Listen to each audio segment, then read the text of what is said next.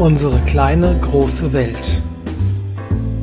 Kurzweilige Gespräche mitten aus dem Leben mit Andrea und Carsten. Hallo Carsten. Hallo Andrea. Da sind wir wieder. Jawohl, mit einer neuen Folge von unserem Podcast. Ja, und heute mit einem ganz spannenden Thema, das mir gerade im Coaching immer, immer wieder begegnet in letzter Zeit, nämlich mit hochsensiblen Menschen. Okay, das ist Kannst- spannend. Kannst du damit was anfangen? Ich kann damit sehr gut was anfangen. Äh, Ich kann da sogar äh, sehr, sehr gut mitfühlen, weil das mir ganz ähnlich geht. Aber was erlebst denn du so bei dir in deinen, in deinen Sitzungen mit Menschen, die sagen, sie sind hochsensibel? Oder vielleicht sagen die es auch gar nicht. Die sagen es eigentlich meistens gar nicht. Während wir arbeiten, stellt sich so langsam raus, dass diese Menschen sehr fein in ihrer Wahrnehmung sind.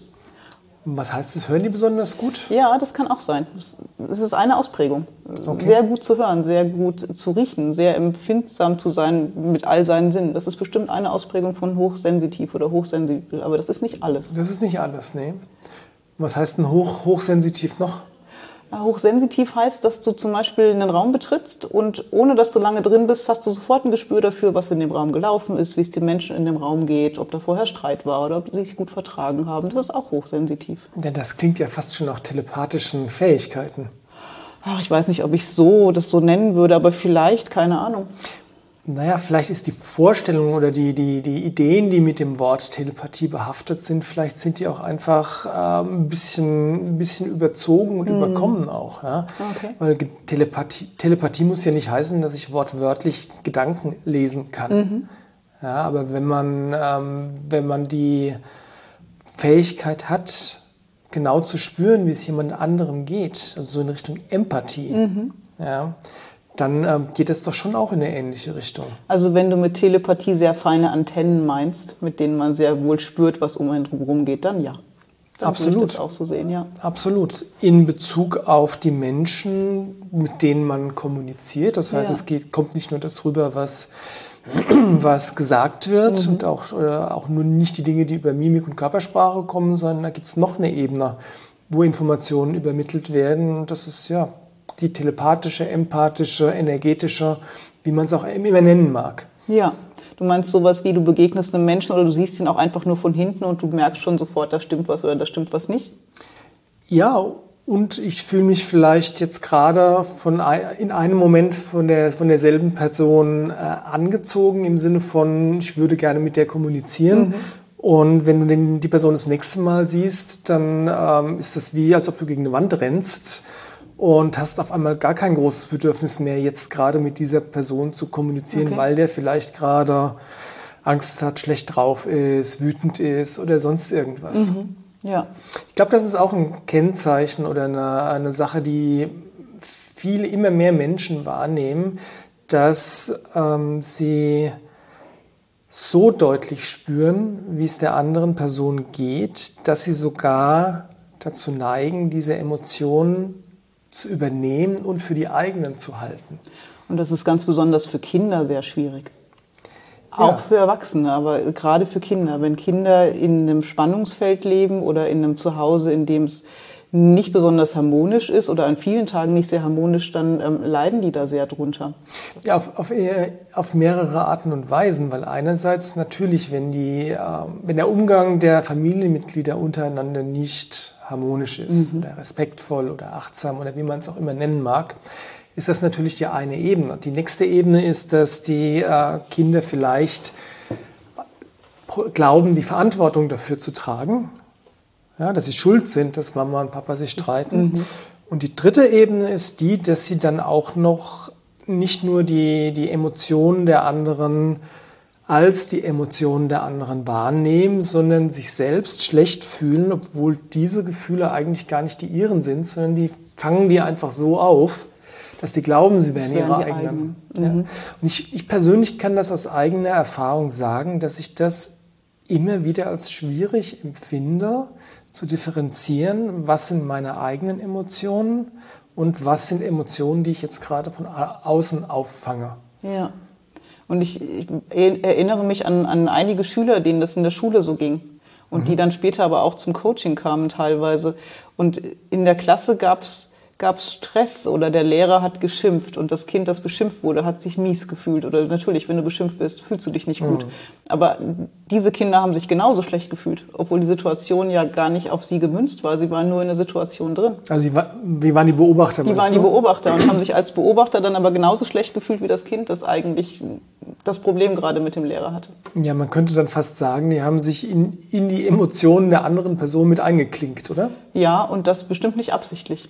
Nein, ich glaube nicht, dass das, äh, dass das die meiste Zeit irgendjemand absichtlich macht. Mhm. Aber es, passi es passiert halt immer wieder. Wie gesagt, ich kann das aus eigener Erfahrung äh, schon mein ganzes Leben lang sagen, dass das automatisch passiert und dass es die Anstrengung ist, die man unternehmen muss, dass es nicht passiert als im Gegenteil sich bewusst irgendwo einzuklinken. Und das ist dann wahnsinnig anstrengend, wenn du dann mit vielen Menschen zu tun hast oder mit vielen Menschen zu tun haben musst. Ich bleibe jetzt mal bei Kindergarten mhm. und Schule, wo du ja den Raum teilst über mehrere Stunden mit 25 oder 30 Menschen. Dann kostet das ganz schön viel Kraft, oder? Ja, klar. Ich kenne auch genügend Menschen, die sagen, wenn ich zum Beispiel in ein Einkaufszentrum gehe und danach wieder zu Hause bin, bin ich erstmal komplett platt. Ja? Das kann ja auch damit zu tun haben, dass man einfach seinen Schaff hat, mit den ganzen, mit dem Wirrwarr an Emotionen und an Ausstrahlungen, die man da der, denen man da ausgesetzt ist, irgendwie klarzukommen. Ja, und ich erinnere mich an Situationen, dass ich mein Kind aus dem Hort abgeholt habe und dass der sich wirklich elektrisch entladen hat in dem Moment, in dem ich ihn in den Arm genommen habe. Der war völlig, völlig zu mit allen möglichen Emotionen. Nur damals wusste ich das nicht. Hm. Rückblickend ist mir völlig klar, was mit diesem Kind passiert ist. Hm. Und ich habe mich gewundert, warum der danach Schlag K.O. ist. Und das ist mir heute sehr klar. Der hätte viel Zeit für sich gebraucht, um all diese Emotionen wieder loswerden zu können. Mhm. Und ist das jetzt ein Problem oder ist das eine Fähigkeit? Ich finde, das eine Fähigkeit, die noch sehr verkannt wird und deswegen heute noch oft zum Problem wird. Hm, verkannt im Sinne von, dass, die, dass man einfach noch, nicht, noch nichts darüber weiß oder dass es kein Allgemeinwissen ist, dass es sowas gibt? Ja, auch dass viele Menschen das bei sich noch nicht klar benennen können und oft ja. denken, sie wären irgendwie kaputt oder falsch. Sie kriegen das ja von außen auch oft gespiegelt. Es gibt solche Sprüche wie stell dich nicht so an, was du schon wieder hast. So anstrengend ist das Ganze eigentlich gar nicht. Ja. Und für diese Menschen ist das sehr, sehr anstrengend. Das kenn, auch, auch das kenne ich sehr gut, das wirst du wahrscheinlich auch sehr gut kennen. Mhm. Dieses, dieses ach, stell dich doch nicht so an. Ja. Was hast du jetzt schon wieder? Ist aber so, fühlt sich gerade so an, ist auch genauso anstrengend gerade. Ja, ja. Und das ist, äh, selbst wenn du es ändern wolltest, kannst du es in dem Moment jetzt spontan gerade nicht ändern. Ja, weil es so ist. Und wenn du kein Erklärungsmodell für dich hast, was damit dir eigentlich gerade passiert, ist es ja noch viel schwieriger. Genau, dann wunderst du dich einfach darum, äh, einfach darüber, dass dein Leben gerade so furchtbar anstrengend ist, obwohl eigentlich doch alles gut ist. Ja, und du so scheinbar völlig anders tickst als alle anderen Menschen um dich drumherum. Ja, das ist noch so ein anderes Thema. Auch da kann man äh, sicherlich noch mal eine eigene Folge ja, drüber machen. Aber dann fühlt Thema man sich auch einfach ganz schnell falsch und dann ist von Fähigkeit da einfach keine Rede, weil das war deine Ausgangsfrage. Genau. Und der erste Schritt, das als Fähigkeit zu erkennen, ist zu wissen, was passiert denn da eigentlich gerade mit mir. Ja. Und ich weiß, dass ganz viele Klienten, jung, aber auch älter, wirklich erleichtert hier rausgehen, wenn sie sagen, jetzt habe ich einen Namen für das, was da mit mir ist. Ich bin vielleicht hochsensitiv. Ich bin nicht falsch, ich bin nicht kaputt. Ich bin vielleicht einfach super sensibel. Und mhm. das ist eine Ausgangssituation, mit der man anfangen kann, sich zu beschäftigen. Ja, und ich hadere selbst immer so ein bisschen mit den Begrifflichkeiten, mhm. weil ähm, zu sagen, ich bin super sensibel, hat auch was Abwertendes schon. Hat, hat sowas von Dumimoser. Ja? ja. Und hochsensitiv ist halbwegs neutral. Es ist aber schon fast wieder so was wie ein Etikett, was aufgepappt wird, so eine Diagnose, weißt du? Ja. Ähm, gibt ja auch noch andere Begrifflichkeiten wie hypersensibel, hypersensitiv. Und das finde ich dann auch schon wieder abwertend, weil hyper heißt ja übermäßig. Mhm. Ja? Das heißt, es schwingt immer dieses, mit dir ist was nicht richtig, so ein bisschen mit. Tut's, ja. Deswegen finde ich den Begriff, den du vorhin gesagt hast, vielleicht sogar für mich den besten, dass ich einfach sehr feine Antennen habe. Mhm. Und wenn wir uns das ähm, mal klar machen, dass es 15 bis 20 Prozent der Menschheit so geht, also bis zu einem Fünftel, dann sind es gar nicht wenig Menschen, sondern ganz im Gegenteil, es sind sehr viele. Mhm. Weißt du noch, wo die Zahl herkommt? Die habe ich in einem Buch gelesen, aber die findet man auch öfter im Internet. Ich muss gucken. Vielleicht können wir irgendwo eine Quelle mhm. angeben. Können wir sicherlich in den Show Notes machen. Ähm, ich glaube auch, dass es tatsächlich so ist, dass immer mehr Menschen diese feinen Antennen haben. Ich glaube auch, dass das ganz wichtig ist in dieser Zeit. Ja, absolut. Stell dir mal vor, vor ein paar hundert Jahren war es noch Usus, dass man sich gegenseitig die Köpfe eingeschlagen mhm. hat. Das machen wir jetzt heute aus gutem Grund nicht mehr. Und trotzdem ist es so, dass der Umgang, den wir so gesamtgesellschaftlich miteinander pflegen, oft sehr ruppig ist und sehr respektlos und sehr wenig achtsam und sehr rücksichtslos auch oft. Ja. Und je mehr Menschen mitfühlen, wenn ein anderer ähm, verletzt wird durch das, was sie sagen, mhm. dann glaube ich, dass sie besonders gut darauf achten, dass sie das vielleicht anfangen zu reduzieren. Und dass man bewusster miteinander umgeht, bewusster und achtsamer. Absolut. Wir wollen ja auch noch mal eine Folge machen zum Thema bewusste Kommunikation. Ja, das spielt da auch mit rein. Ja. Das spielt da mit rein. Ähm, aber es ist ja eigentlich, ist es ja wirklich der Königsweg für eine, für eine gesunde Gesellschaft, wenn einfach jeder fühlt, was er gerade mit dem anderen macht emotional. Und es deswegen dann lässt. Und vielleicht. es ja, absolut. Ja, wobei auch das ist wieder kritisch, weil wenn du fühlst, dass eine Ablehnung deinerseits mit dem anderen was machst und deswegen setzt du keine Grenze, ist das auch wieder eine Lernaufgabe. Hm. Ja, wenn Kinder ja. zum Beispiel eigentlich Nein sagen sollen, auch zu Elternteilen oder zu anderen Menschen, aber sie wissen, wenn sie jetzt Nein sagen, ist der andere so traurig, dass ich diese Trauer auch wieder fühle. Deswegen deswegen sage ich nicht nein, ist das ein ganz schwieriges Konstrukt. Das und das ist was, das erlebe ich oft. Das ist ein total wichtiger Punkt. Wie, wie, wie können wir das noch äh, in, in Begriffen einfangen? Weil einerseits hast du diese, diese große Empathie, mhm. diese feinen Antennen.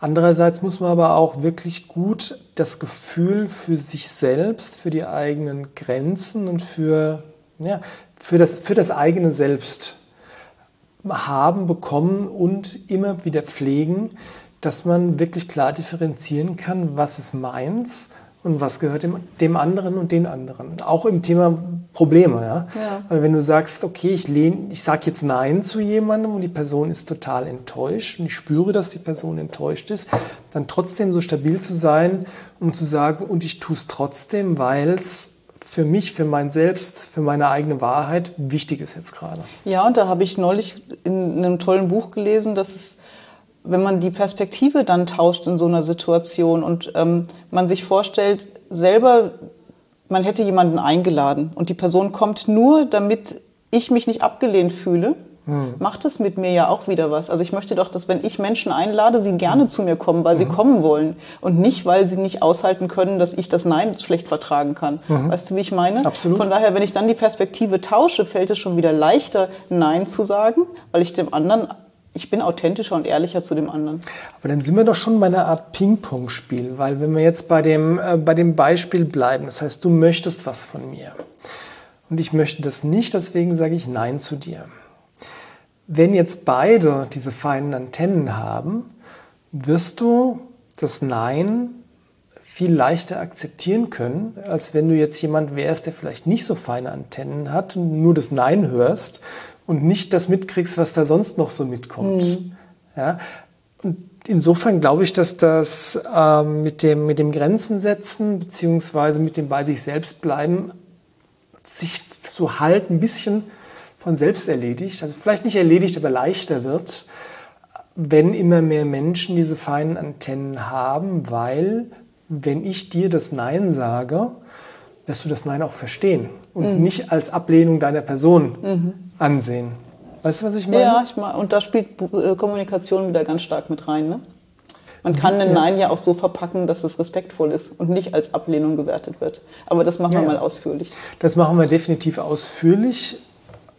Und trotzdem hängt es wirklich, glaube ich, ganz, ähm, ganz stark mit der eigenen Fähigkeit ab, empathisch zu sein, weil es gibt ja auch den Fall, wenn du, du kannst, egal wie achtsam du ein Nein oder eine Abfuhr erteilst, es gibt immer die Menschen, die es trotzdem persönlich nehmen. Ja.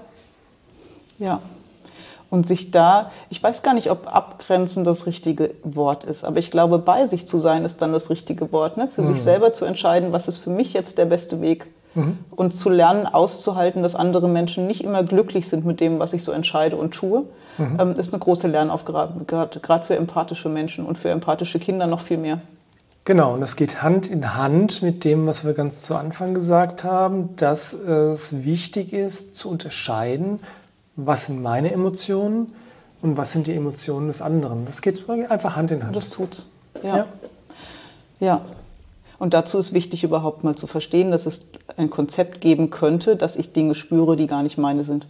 Ja, weil das ist ja auch spooky, gell? Ja. Gibt bestimmt genügend Menschen, die sagen, also nee, das kann ich mir jetzt so gar nicht vorstellen, weil ich kann es weder sehen, noch riechen, noch hören, noch schmecken. Ja, und das ist ganz interessant. Ich bringe immer das Beispiel mit den Tieren. Wir wissen ja zum Beispiel, dass Katzen da schlafen, wo sie Strahlung wahrnehmen. Mhm. Und Hunde meiden genau diese Plätze. Mhm. Und wir schreiben den Tieren diese Eigenschaften gnadenlos zu. Das ist für die meisten Menschen okay, dass sie das so tun. Dass sie Tiere Energie spüren genau, können. Genau, dass Tiere Energie spüren können. Aber wenn wir sagen, Menschen tun das auch, dann finden wir das komisch. Ja. Aber warum eigentlich? Weiß ich nicht, vielleicht weil wir den Verstand haben und ganz, ganz lange hauptsächlich aus dem Verstand heraus gelebt mhm. haben, also die letzten paar hundert Jahre auf jeden Fall, seit Descartes. Ähm, und deswegen unsere Fähigkeit oder unser Wissen über unsere eigenen Fähigkeiten außerhalb der fünf Sinne vielleicht auch ein bisschen verloren haben. Ja. Und ich bin überzeugt davon, dass das zum Überleben der Menschheit beigetragen hat. Wenn du dir diese Stammvölker anguckst oder die Aborigines, da gab es ja Menschen, die die Fähigkeit hatten, Wasserlöcher aufzuspüren. Ja. Dann spür doch mal ein Wasserloch heute auf. Also es, diese Fähigkeit gab es ja und sie gibt es auch noch heute. Und es mhm. gab immer Menschen, die Dinge schon wahrgenommen haben, bevor sie eingetreten sind. Mhm. Das ist unheimlich wahrnehmungsbegabt. Genauso tun Tiere das auch. Die merken, dass ein Unwetter kommt und die mhm. verziehen sich. Menschen können sowas auch. Wir praktizieren es nicht mehr, wir kultivieren es nicht, aber es ist auf jeden Fall da. Mhm. Was jetzt so Unwetter oder Erdbeben angeht, hört man dann auch ganz oft, dass das mit den, weiß ich, Feinvibrationen mhm. oder Veränderungen im Luftdruck hat. Aber letztlich ist es eigentlich wurscht, weil ähm, ganz viel, glaube ich, von den, von den Wahrnehmungen oder wenn, wenn wir jetzt miteinander reden, passiert natürlich vieles über die Optik, vieles über, äh, über akustische Reize und trotzdem äh, gibt es da noch so viele unterschwellige Informationen, die mitlaufen. Äh, und egal, ob das jetzt energetisch, telepathisch oder sonst irgendwas ist, feine Antennen heißt ja auch diese unterschwelligen Reize zumindest unbewusst wahrzunehmen. Selbst wenn es akustisch, optisch oder sonst ja, irgendwas absolut. ist. Ja, absolut. Und es geht ja wirklich oft mit sehr fein ausgeprägten Sinnen auch einher. Absolut. Ja, hochsensitive Menschen kannst du sehr schnell aus der Fassung bringen mit, mit komischen Geräuschen, mit, mit merkwürdigen Gerüchen, allem Möglichen. Viel schneller als diese 0815 Menschen, die ich gerne gewesen wäre, viele Jahre lang. Ähm, die halten es einfach besser aus. Das kenne ich, ich glaube, das kennst du auch, wenn du jemandem beim Essen zuhören musst. Mhm. Ganz egal, ob die Person schmatzt oder ob die vollkommen mit besten Tischmanieren ist, allein die, die Tatsache, dass da jemand ist, ähm, also ich kann das nicht aushalten. Mhm. Und ich beschreibe das dann immer so, für mich hört sich das an, als wäre das Geräusch, was da passiert, wenn jemand ganz manierlich ist, als wäre das ums tausendfache verstärkt. Ja, ja und würde mir äh, ins Gehirn hämmern. Ja, und das ist dann auch noch sehr tagesformabhängig. Ne? Dann gibt es Tage mit Gelassenheit, zumindest bei mir, in denen kann ich viel aushalten, dann geht es mir einfach gut, ich bin stabil und wenn mich irgendwas aus meiner Mitte haut, dann kann ich das kaum noch kompensieren, was da drumherum passiert. Also tatsächlich verstärkte äh, Sinneswahrnehmungen sind auch ein Teil von diesen feinen Antennen. Ja, sind es. Ja. Cool. Ich glaube, wir haben für viele Hörer jetzt was besprochen, was ihnen noch gar nicht so klar war, was ihnen vielleicht vorher noch nicht begegnet ist. Und ich finde es total wichtig, das Thema anzusprechen. Ja. Deswegen machen wir es auch, weil auch da, wie du am Anfang gesagt hast, allein zu wissen, dass es sowas gibt, kann einem helfen, sich selbst besser zu verstehen. Oder sein Kind zu verstehen. Oder sein Kind zu verstehen oder seinen Partner zu verstehen. Ja, stimmt. Weil ja. ich habe hab mich angefangen damit zu beschäftigen, weil es meinen Kindern so ging. Und mhm. dann habe ich erst verstanden, mir geht es ja eigentlich ganz genauso. Mhm. Und dann kann man Kinder so sein lassen, wie sie sind. Und auch ja. Zugeständnisse machen, wo man normalerweise vielleicht keine machen würde. Ja, eine Sache ist mir tatsächlich noch ganz wichtig zu sagen. Wenn man denn dann feststellt, dass man vielleicht die eine oder andere feinere Antenne hat als andere, mhm dann ist es wirklich wichtig, die volle Verantwortung dafür zu übernehmen, in dem Sinne von, das dann nicht ständig als Ausrede für irgendwas zu benutzen. Ja. Oh nee, mach mal nicht, ich bin so hypersensibel. ja. Ich habe ja auch die, ich habe ja die feinen Antennen, dass ich spüren kann, wenn jemand das so tut. Ja, und dann kriege ich immer die Motten, echt. Du meinst also, dann soll man sich um sich selber gut kümmern und das nicht immer vor sich hertragen als Entschuldigung für alles. Absolut, Ja. weil es gibt, es gibt eigentlich keine Ausrede für irgendwas. Oder andersrum, alles, was man als Ausrede vor sich herträgt, heißt nur, dass man letztlich nicht die Verantwortung Dafür übernimmt. übernimmst. Okay. Und über das Thema Verantwortung können wir, glaube ich, noch mal mehr als eine Folge machen. Dann machen wir wahrscheinlich 25, ist mein Lieblingsthema. Ganz, ganz wichtiges Thema. Ja. Schön. Wollen wir es für heute einfach dabei stehen lassen? Ich glaube, wir lassen es für heute dabei stehen. Vielleicht kriegen wir ein paar Reaktionen auf genau den Beitrag. Vielleicht kriegen wir sogar ein paar Fragen, auf die wir eingehen können. Ja, über Fragen freuen wir uns gerne. Ja. Und immer und häufig und überhaupt. Weil dieses Thema ist wirklich extrem spannend und wird es die nächsten Jahre noch sehr, sehr begleiten. Naja, ich glaube, dass das einfach die Zukunft, der, oder der Weg ist, den die Menschheit gerade geht. Ja. Dementsprechend wird uns das nicht nur die nächste Zeit begleiten, sondern dauerhaft. Ja.